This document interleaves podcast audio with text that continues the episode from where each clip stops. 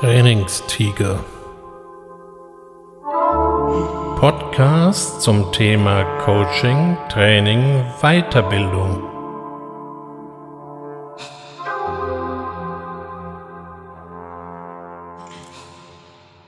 Herzlich willkommen zum Trainingstiger. Ja, und heute habe ich wieder so eine Frage im Gepäck. Nämlich, was macht eigentlich einen guten Trainer aus? Diese Frage stellen sich all diejenigen, die einerseits einen solchen suchen, aber es macht auch Sinn, im Rahmen der Selbstreflexion mal selbst zu überlegen, ob man oder was einen selber als guten Trainer definiert. Sie werden merken, die Antwort ist gar nicht so einfach. Hier gähnt doch der ein oder andere Abgrund, den es zu umschiffen gilt. Aber bevor wir jetzt alle in Angst vor Abgründen erstarren, fangen wir doch einfach erst einmal ganz einfach an. Also, was macht einen guten Trainer aus? Hm, das, was vielen zuerst einfällt, ist, dass er das, was er trainieren soll, kann. Kompetenz also. Er sollte wissen, über was er redet und am besten vielleicht über das, was er redet, auch in irgendeiner Form Erfahrung, praktische Erfahrung am besten haben. Oft wird hierbei gedacht, dass das ausreicht. Der kann das, der macht das schon länger, also kann er das bestimmt auch ganz vielen anderen beibringen. Das ist aber ein gefährlicher Fehlschluss. Kompetenz kann einem auch manchmal furchtbar im Wege sein. Erinnern Sie sich, wie Sie Autofahren gelernt haben? Ja, klar, in einer Fahrschule, aber vielleicht hatten Sie auch schon vorher so ein paar Übungsmomente auf verlassenen Einkaufszentren, Parkplätzen etc und neben ihnen saß jemand, der schon Auto fahren konnte. Und der oder vielleicht auch die sollte Ihnen jetzt mal so ein paar grundlegende Tricks und Kniffe vermitteln. Teilweise wurden das dann eher unschöne Szenen, die in Schreierei und ziemlich viel Ungemütlichkeit endeten. Autofahren ist nämlich gar nicht so einfach. Nur die, die es wie wir eben schon lange können, für die ist es völlig selbstverständlich. Reinsetzen, anschnallen, Motor starten, Gang einlegen, losfahren. Das kann doch nicht so schwierig sein. Ja, überlegen Sie sich mal genau, wie viele Prozesse und wie viele Aktionen Sie genau durchführen. Sie würden ins Staunen kommen. Und jemand, der das noch nie gemacht hat, muss das alles erst lernen und verinnerlichen. Und das klappt natürlich auf Anhieb mal überhaupt nicht. Und so fährt ihr nicht elegant auf einem verlassenen Parkplatz, sondern karnickelt teilweise so von einem Meter zum anderen oder würgt die Karre gleich ganz ab. Tja, da kann es schon mal sein, dass dem Trainer dann der Geduldsfaden reißt und dann, wie gesagt, kommen Szenen voller Ungemütlichkeit zum Tragen.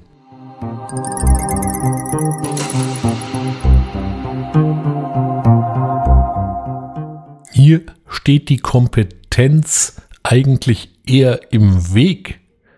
Man weiß das doch alles schon und es fällt uns als Autofahrer eben schwer, sich da rein zu versetzen, wo eben ein Anfänger ist.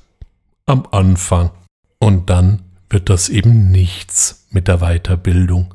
Also Kompetenz, klar, ist wichtig, kann aber einem eben auch furchtbar im Weg rumgehen. Außerdem ist Kompetenz auch nicht das allselig machende Argument, denn auch wir als erfahrene Autofahrer haben eben mal als Anfänger angefangen. Kompetenz kann man sich drauf schaffen.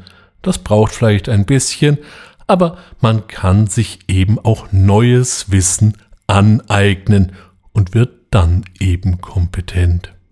Ein weiterer Qualitätspunkt ist natürlich dann eben das, was gerade unserem Autofahrertrainer fehlte, das notwendige Feingefühl beziehungsweise die Technik, wie man etwas jemandem beibringen kann, mit welchen Konzepten, mit welchen Methoden dies eben erfolgen kann, wie eben jemand funktioniert, der eben noch ganz am Anfang steht und wie das dann eben aufgebaut werden sollte.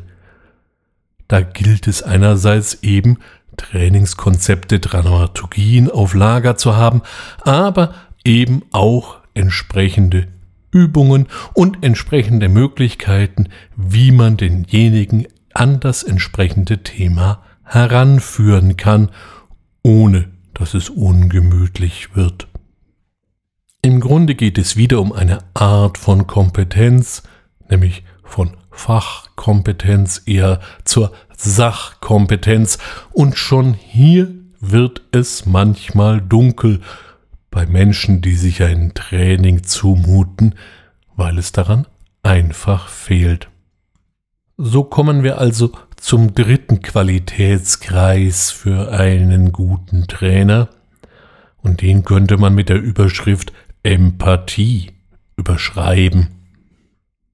Das Tückische ist hierbei nur, Empathie ist so ein verdammt großes Wort. Wenn ich Sie jetzt frage, was ist Empathie, bekäme ich wahrscheinlich sehr, sehr viele Antworten.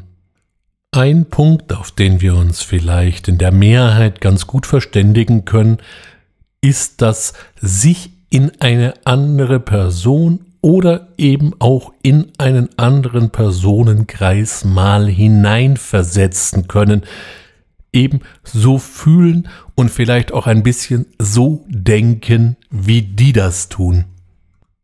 Ich beobachte, dass es sehr häufig Menschen gibt, die Trainings halten, sich aber eigentlich einen Dreck um ihr Auditorium, um ihre Teilnehmer kümmern.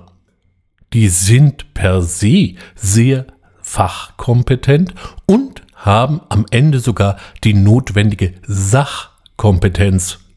Aber vor wem sie reden, das ist ihnen im Grunde komplett egal.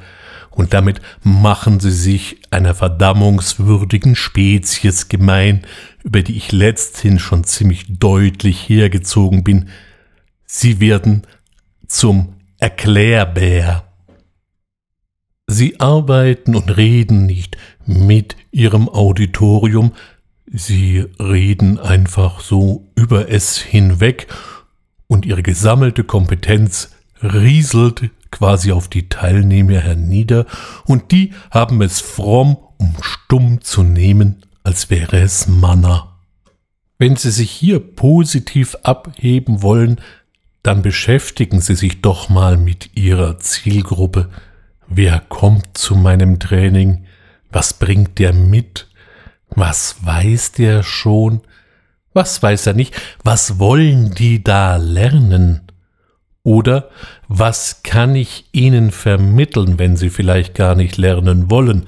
Irgendjemand hat sie nämlich zu ihnen geschickt, sagt, sie gehen jetzt dahin.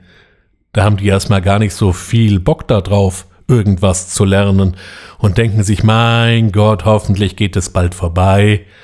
Das ist keine so einfache Ausgangssituation. Natürlich können Sie jetzt sagen, in Anlehnung an den Werbespruch eines Pfefferminzbonbons Hersteller vor einigen Jahren, Bin ich zu stark, sind Sie zu schwach.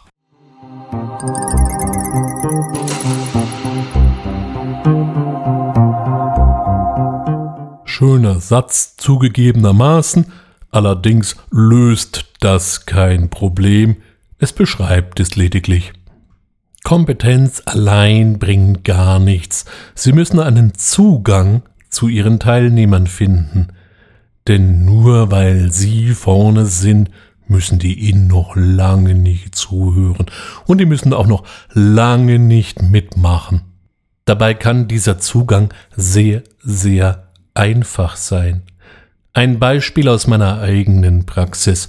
Vor einiger Zeit stand ich vor einer Gruppe österreichischer Außendienstmitarbeiter und mein Job war es, sie in die Tiefen und Freuden eines CRM-Systems einzuführen. Also jetzt mal nicht das zugänglichste Thema, was man so als Trainer anbieten kann. Ein Teil meiner Teilnehmer machte mir auch durch ihre Körpersprache schon mal demonstrativ klar, was sie hier von meinen Aktionen hielten. Sie hatten sich zurückgelehnt und demonstrativ die Arme vorne verschränkt. Lass den mal kommen, so konnte man es quasi herauslesen. Mir gelang dieses Eis mit einem völlig belanglosen und eigentlich nebenher geäußerten Satz zu brechen. Der Satz lautete nämlich einfach so nebenher Ich bin kein Österreicher. Darauf kam die Antwort aus dem Auditorium im schönsten Wiener Englisch Nobody's perfect. Und das Eis war gebrochen. Die Angst der Teilnehmer, jetzt kommt irgendein Piefke. Piefke ist eine abfällige Bezeichnung eines Deutschen in Österreich und der erklärt uns jetzt, wie wir unser Geschäft zu machen haben, war damit erledigt. Die Fronten klar getrennt, okay, der zeigt uns was, akzeptiert uns aber mit dem, was wir machen. Und auf Basis dieser gegenseitigen Akzeptanz ließ sich dann auch arbeiten. Keiner stand hier jetzt plötzlich höher als der andere, sondern jeder brachte eben seine Möglichkeiten und seine Methoden und Techniken mit ein. Ein wesentlicher Aspekt eines guten Trainers oder eben eines guten Trainings ist genau dieses Ab Holen der Teilnehmer, das Akzeptieren von dem, was die Teilnehmer mitbringen. Sie haben ja hier nicht irgendwie völlig unbelegte Menschen vor sich, sondern die haben alle schon was gemacht. Die haben Kompetenz, die sie mitbringen. Und Ihr Job als Trainer ist es jetzt genau an dieser Stelle einzugreifen, um vielleicht hier noch weitere Optionen zu eröffnen, weitere Fähigkeiten aufzuzeigen, mehr Möglichkeiten zu demonstrieren, die es sich lohnen anzuwenden. Und hier ist es lohnenswert oder sogar zwingend erforderlich, wenn das Ganze mit Erfolg gekrönt werden soll, sich im Vorfeld mal Gedanken zu machen, vor wem spreche ich, wer kommt zu mir oder zu wem werde ich geschickt? An welchem Punkt kann ich anknüpfen? Und wo liegt der Mehrwert von dem, was ich den Leuten vermitteln will? Wissen die das auch? Kann ich sie dafür begeistern und wenn ja, wie? Bei der Frage nach dem Wie da hilft natürlich Fachkompetenz. Da gibt es Methoden, Tricks und jede Menge Erfahrung, wie ich die Leute dann in die jeweilige Thematik einführen kann. Aber dass im Vorfeld die Gedanken, die ich mir machen sollte, wer eigentlich mir gegenüber sitzt, da hilft keine Kompetenz, da hilft einfach nur Empathie.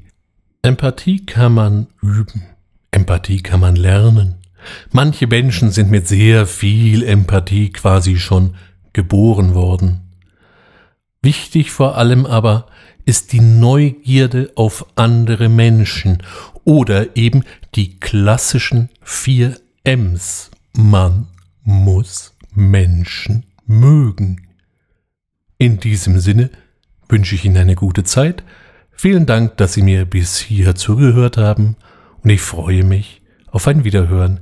Ihr Ulrich Bössner.